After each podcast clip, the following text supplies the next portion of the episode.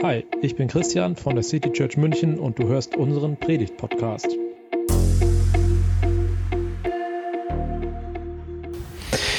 Ja, wir haben jetzt Lieder gesungen, in denen es um Schöpfung geht, um die Natur bis hin zu den Sternen. Und ich weiß nicht, ob ihr in der jetzt vergangenen Woche diese faszinierenden Bilder aus den Tiefen des Universums gesehen habt, die das James Webb Teleskop diese Woche gemacht hat. Das sind die ersten Aufnahmen dieses Teleskops und sie sind echt beeindruckend. Noch nie war die Menschheit in der Lage, so tief in das Universum hineinzuschauen. Die Forscher, die mit diesem Teleskop zu tun haben, sie hoffen, bis nah an den Urknall heransehen zu können. Sie hoffen, Licht aufzufangen, das seit etwa 13,5 Milliarden Jahren unterwegs ist. Die Naturwissenschaftler, sie gehen davon aus, dass das Universum im Urknall vor 13,8 Milliarden Jahren entstand. Also für mich ist das irgendwie unvorstellbar. Das sind Zeiträume, die über mein Denkvermögen hinausreichen. Und auch dieser Gedanke, heute Licht aufzufangen, was damals entstanden sein soll, das ist für mich irgendwie mindblowing. Also es geht komplett über das hinaus, was ich mir vorstellen kann. Ich glaube aber, dass diese Entdeckungen auch irritieren können. Als Christ glaube ich, und das haben wir gerade gesungen, dass Gott diese Welt geschaffen hat. Und als Christ vertraue ich auf die Bibel. Ich vertraue darauf, dass das, was ich in der Bibel lese, wahr ist. Aber wie ist das denn dann mit der Schöpfung und mit dem Urknall? Warum gibt es denn so unterschiedliche Zeitangaben in der Bibel und in der Naturwissenschaft? Das ist die Frage, der ich heute so ein bisschen auf den Grund gehen möchte. Und zunächst mal die Frage, warum ist das denn überhaupt so wichtig? Also wir wissen ja, bei Fakten gibt es nur eine Wahrheit. Also wenn es zwei unterschiedliche absolute Angaben gibt, dann muss es sich bei einer dieser Angaben um, ich sag mal, alternative Fakten handeln. Es können einfach nicht beide stimmen. Wenn aber eins von beiden falsch ist, kann man dann darauf vertrauen, dass der Rest der Aussage wahr ist? Wenn die Bibel zum Beispiel nicht recht hätte mit dem Alter der Erde, kann sie dann an anderen Stellen noch als vertrauenswürdig gelten? Deshalb möchte ich einmal kurz mit euch einen Faktencheck machen. Also wenn man die Bibel wörtlich nimmt, wie Kreationisten zum Beispiel, dann kann man mit der Bibel das Alter der Erde berechnen. Jeder Tag der Schöpfung hat 24 Stunden, damit beginnt die Schöpfung und der absolute Beginn der Zeit. Man kann dann die Generationen der Stammbäume durchrechnen, bis man schließlich bei Jesus ankommt, dessen Geburt die Zeitenwende markiert. Und man kommt dann ungefähr auf 6000 Jahre. Oder im 18. Jahrhundert hat es jemand sogar ganz genau berechnet, wann nach der Bibel die Erde entstanden sein muss. Der Bischof James Usher, er errechnete den 23. Oktober 4004 vor Christus um 9 Uhr morgens. Also der erste Fakt, die Erde ist etwa 6000 Jahre alt. Aber was sagt die Naturwissenschaft? Im 19. Jahrhundert hat man sich überlegt, dass die Erde maximal 19 Millionen Jahre alt sei. Etwas zuverlässigere Ergebnisse gab es dann, als erstmals physikalische Prozesse entdeckt wurden, mit denen sich das Alter auch über ganz lange Zeiträume bestimmen lässt. Becquerel entdeckte 1896 nämlich den Zerfall radioaktiver Elemente. Und ich weiß nicht, ob der eine oder andere von euch aus dem Physikunterricht noch die Halbwertszeit kennt. Also die Zeit, jetzt muss ich aufpassen, dass ich es richtig sage, die Zeit, in der die Hälfte der Moleküle verloren geht. Hat jemand Ahnung von Physik? Ich hoffe nicht. Du hast Ahnung. War das richtig? War das so einigermaßen richtig? Richtig genug wahrscheinlich. Also die Halbwertszeit, mit der kann man berechnen, wie alt etwas ist. Und damals wurde das Alter der Erde dann auf etwa 4 Milliarden Jahre berechnet. Also schon ein bisschen mehr als diese 19 Millionen, die man vorher dachte. Noch später halfen dann eben auch Daten aus dem Weltraum, die Analyse von Meteoriten und Mondgestein, das Alter der Erde auf 4,5 bis 4,6 Milliarden Jahre zu berechnen. Und noch neue Berechnungen sagen, ach nee, dann ist sie doch nur 4,44 Milliarden Jahre alt. Also die Naturwissenschaft sagt heute, die Erde ist vor 4,44 Milliarden Jahren entstanden. Das ist der zweite Fakt. Wer hat denn nun recht? Und das ist unsere Frage. Wie kann es sein, dass die beiden Lehren zu so unterschiedlichen Zahlen kommen? Also entweder hat eine der beiden Seiten einen Fehler in der Berechnung. Aber wenn wir davon ausgehen, dass beide Seiten gewissenhaft gearbeitet haben, dann gibt es für mich zwei Lösungen. Die erste Lösung, Gott hat alte Steine geschaffen. Wäre möglich, aber der Grund dafür würde sich mir ehrlich gesagt nicht erschließen. Wollte Gott uns damit verwirren oder keine Ahnung. Die zweite Lösung, die ich persönlich für plausibler halte, die Bibel hat gar nicht den Anspruch zu sagen, wann die Erde geschaffen wurde. Lasst uns deshalb mal gucken, was eigentlich die Intention der Bibel ist. Die Bibel erzählt die Geschichte mit, äh, Gottes mit den Menschen. Sie erzählt davon, dass Gott in den Menschen einen Gegenüber geschaffen hat, dass er mit seinem Volk Israel einen ganz besonderen Weg gegangen ist und durch das Volk Israel der Menschheit das Heil bringen wollte. Als Israel dann daran gescheitert ist, hat er durch Jesus Christus einen neuen Weg gewählt. In der Bibel lesen wir davon, wer Gott ist, wie wir ihm begegnen können, wie unser Leben mit Gott gelingen kann. Und die Bibel besteht aus ganz unterschiedlichen Büchern. Es gibt verschiedene Textarten. Und mit diesen verschiedenen Textarten muss man unterschiedlich umgehen. Ich denke, dass man nur so der Bibel auch wirklich gerecht wird. Es gibt Texte, bei denen ist das ziemlich eindeutig. Die Psalmen zum Beispiel. Das sind Lieder, das sind Gebete, in denen verschiedene Autoren ihre Erlebnisse mit Gott verarbeiten. Manche Psalmen enthalten prophetische Aussagen, die in die Zukunft deuten. Manche beschreiben die Vergangenheit. Aber alle Psalmen beschreiben Gott. Sie arbeiten mit Bildern, sie sind Poesie. Und ich glaube, diese Texte würde kaum einer wirklich wörtlich nehmen. Dadurch verlieren diese Texte aber nicht ihre Wahrheit. Denn die Wahrheit ist nicht das Wörtliche, sondern die Wahrheit liegt in diesen bildlichen Aussagen. Genauso eindeutig ist das, glaube ich, mit den Sprichwörtern und mit, den, mit zum Beispiel dem Weisheitsbuch Prediger. Es gibt andere Bücher, die sind ganz klar historische Dokumente, allen voran die Chroniken, aber auch Josua, Richter, Könige und noch andere Bücher. Sie erzählen die Geschichte des Volkes Israel und sind bis heute wichtige historische Dokumente. Bei den Prophetenbüchern dann, da mischt sich beides ein wenig. Es wird von historischen Personen gesprochen, die Botschaften Gottes weitergeben. Und diese Botschaften wiederum sind dann oft sehr bildhaft gehalten. Und im Neuen Testament schließlich, da gibt es erstmal Zeugenberichte, die Evangelien, jeweils mit unterschiedlichen Intentionen. Oder auch die Apostelgeschichte. Aber es geht immer darum, die Person und Gottheit Jesu bekannt zu machen und seine gute Botschaft weiterzugeben. Und dann gibt es dort Briefe, die insbesondere die Apostel an Gemeinden geschrieben haben. Und auch im Neuen Testament gibt es dann schließlich ein prophetisches Buch mit viel Bildsprache, das die gedeutet werden muss, die Offenbarung. Und dann gibt es da noch Texte, bei denen sich die Christen darüber streiten, wie sie zu verstehen sind. Sind es historische Texte? Sind es Gleichnisse? Oder sind es Texte, die ja weisheitlich zu deuten sind? Eins dieser Beispiele ist das Buch Hiob. Die Einleitung lässt es wie ein Gleichnis erscheinen, wo Gott und der Teufel irgendwie miteinander im Gespräch sind. Die Person Hiob wiederum, die mutet sehr historisch an, aber dann gibt es in diesem Buch lange weisheitliche Passagen. Also dieses Bild, dieser, dieser Rundumblick über die Bibel macht deutlich, es wäre zu einfach zu sagen, die Bibel muss immer wörtlich ausgelegt werden.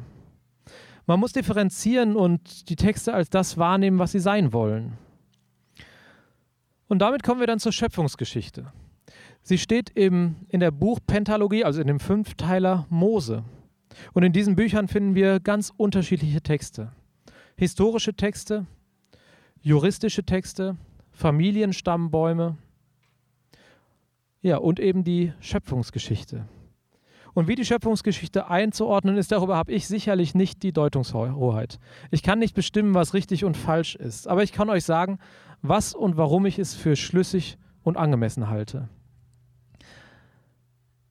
Lasst uns in diese Schöpfungsgeschichte mal reinschauen und ich werde sie leicht gekürzt vorlesen, das heißt, da sind schon ein paar Verse.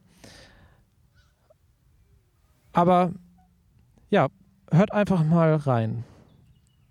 Im Anfang schuf Gott den Himmel und die Erde. Und die Erde war wüst und leer, und Finsternis war über der Tiefe. Und der Geist Gottes schwebte über dem Wasser. Und Gott sprach, es werde Licht, und es wurde Licht. Und Gott sah das Licht, dass es gut war. Und Gott schied das Licht von der Finsternis. Und Gott nannte das Licht Tag, und die Finsternis nannte er Nacht. Und es wurde Abend, und es wurde Morgen, ein Tag. Und Gott sprach, es werde eine Wölbung mitten im Wasser, und es sei eine Scheidung zwischen dem Wasser und dem Wasser. Und es geschah so. Ein zweiter Tag. Und Gott sprach, es soll sich das Wasser unterhalb des Himmels an einem Ort sammeln, und es werde das Trockene sichtbar. Und es geschah so. Und Gott sprach, die Erde lasse Gras hervorsprossen, Kraut, das Samen hervorbringt, Fruchtbäume, die auf der Erde Früchte tragen nach ihrer Art, in denen ihr Same ist. Und es geschah so. Ein dritter Tag. Und Gott sprach, es sollen Lichter an der Wölbung des Himmels werden, um zu scheiden zwischen Tag und Nacht, und sie sollen dienen als Zeichen zur Bestimmung von Zeiten und Tagen und Jahren. Und es geschah so. Und Gott machte die beiden großen Lichter, das größere zur Beherrschung des Tages und das kleinere Licht zur Beherrschung der Nacht und die Sterne. Ein vierter Tag. Und Gott sprach, es soll das Wasser vom, vom, es soll das Wasser vom Gewimmel lebender Wesen wimmeln. Und Vögel sollen über die Erde fliegen unter der Wölbung des Himmels. Und Gott schuf die großen Seeungeheuer und alle sich regenden lebenden Wesen, von denen das Wasser wimmelt nach ihrer Art, und alle geflügelten Vögel nach ihrer Art. Ein fünfter Tag. Und Gott sprach, die Erde bringe lebende Wesen hervor nach ihrer Art, Vieh und kriechende Tiere und wilde Tiere der Erde nach ihrer Art. Und es geschah so. Und Gott machte die wilden Tiere der Erde nach ihrer Art und das Vieh nach seiner Art und alle kriechenden Tiere auf dem Erdboden nach ihrer Art. Und Gott sprach, lasst uns Menschen machen in unserem Bild, uns ähnlich. Sie sollen herrschen über die Fische des Meeres und über die Vögel des Himmels und über das Vieh und über die ganze Erde und über alle kriechenden Tiere, die auf der Erde kriechen. Und Gott schuf den Menschen nach seinem Bilde. Nach dem Bilde Gottes schuf er ihn, als Mann und Frau schuf er sie. Der sechste Tag.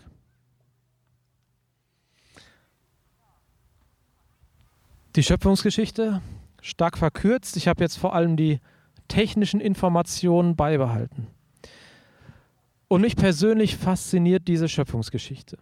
Im Vergleich mit allen Schöpfungsmythen und Schöpfungsgeschichten, die ich bisher kennengelernt habe, ist sie am absolut schlüssigsten. Was sagt sie aus? Am Anfang schuf Gott. Die Schöpfungsgeschichte aus der Bibel, sie sagt, Gott war vor allem da. Er war da, bevor die Erde bestand. Er ist nicht etwas, das auf der Erde entstanden ist, sondern er ist der, der sich die Erde, alle Lebewesen und Pflanzen, Licht und Dunkelheit, Naturgesetze und alles, was es so gibt, ausgedacht hat. Gott steht als Schöpfer nicht in einer Reihe mit den Geschöpfen, sondern er steht über ihnen. Er hat die Macht, Planeten und Welten zu schaffen. Seine Macht steht jenseits aller Macht, die, die wir oder die ich mir überhaupt vorstellen kann. Die Schöpfungsgeschichte macht also zuallererst eine Aussage über Gott. Das ist meines Erachtens die erste und auch die wichtigste Aussage der Schöpfungsgeschichte. Gott ist derjenige, der die Welt gemacht hat, der sie hält und der sie erhält.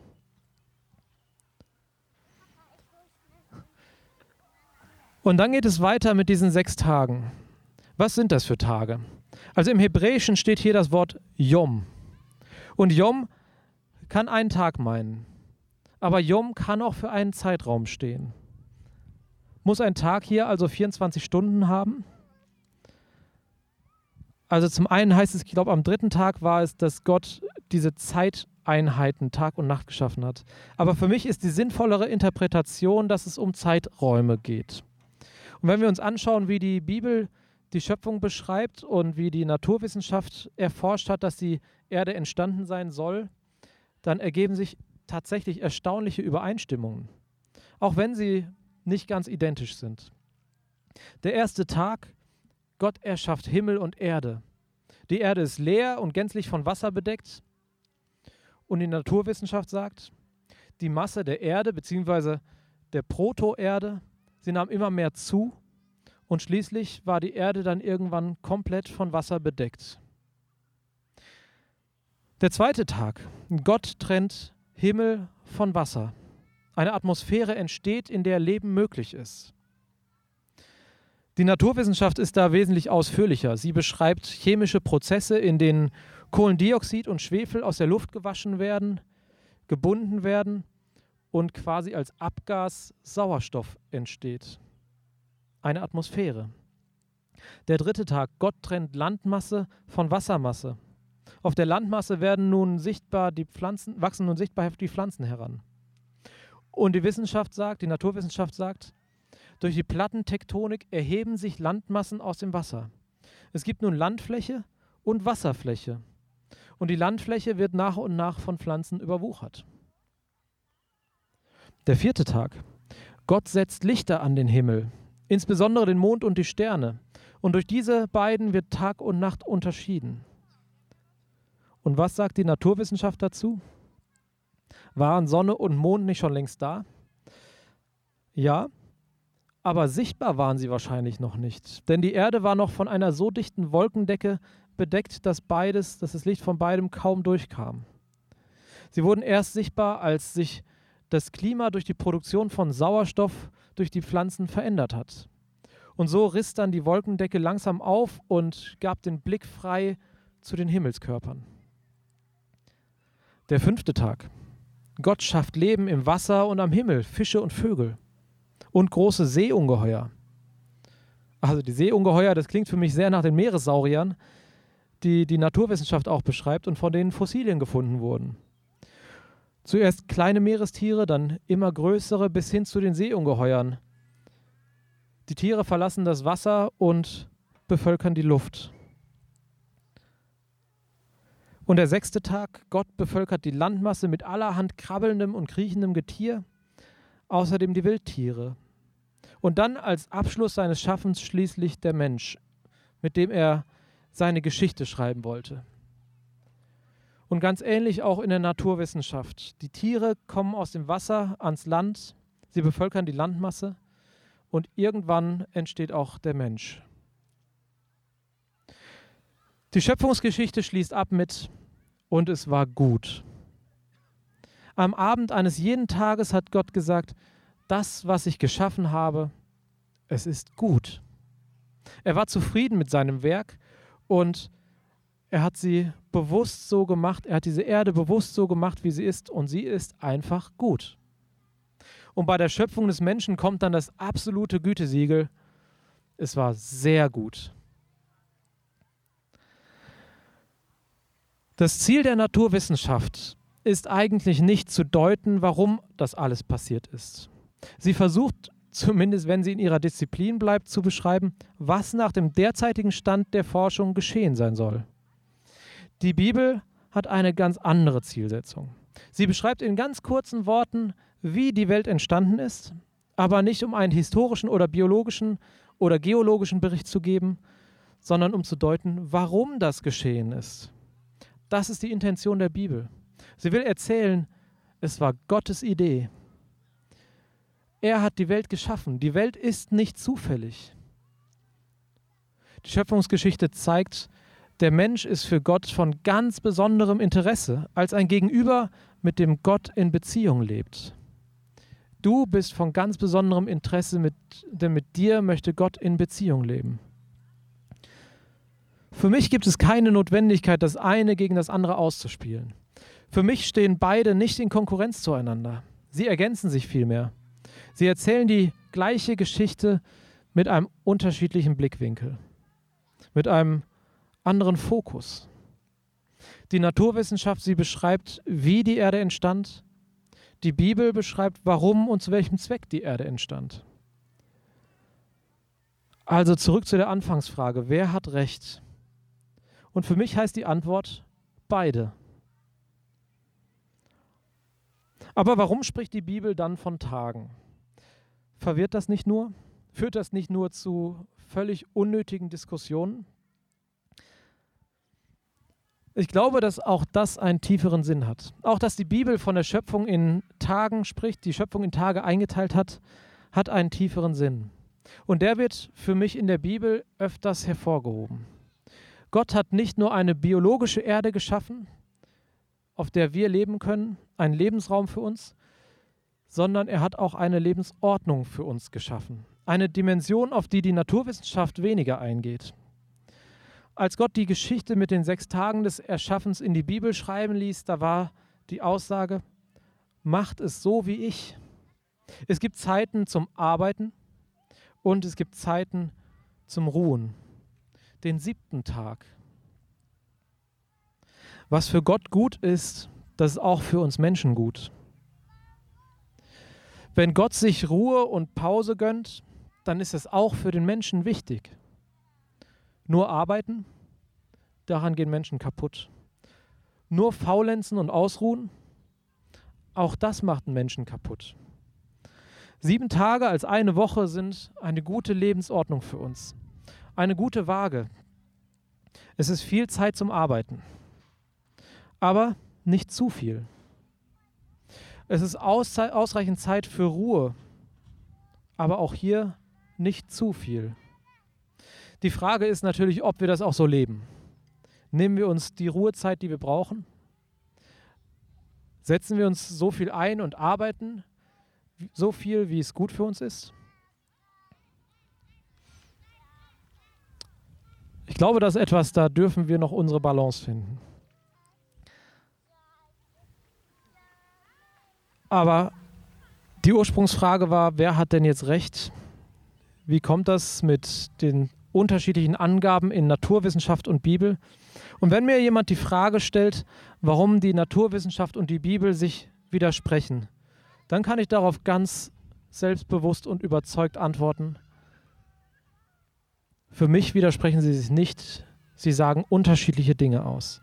Und ich hoffe, dass dir ja jetzt das, was ich gesagt habe, auch Antworten gegeben hat, dass dich auch darin bestärkt, vermeintliche Widersprüche, die uns vielleicht auch in der Bibel begegnen, in unserem Leben begegnen, diese Widersprüche genauer zu beleuchten und nicht daran zu verzweifeln.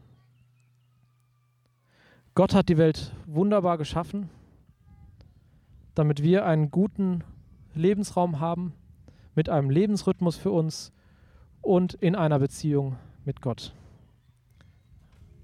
Amen. Das war die Predigt aus der City Church München. Wir freuen uns, wenn du auch nächstes Mal dabei bist. Und bis dahin wünschen wir dir eine gute Woche.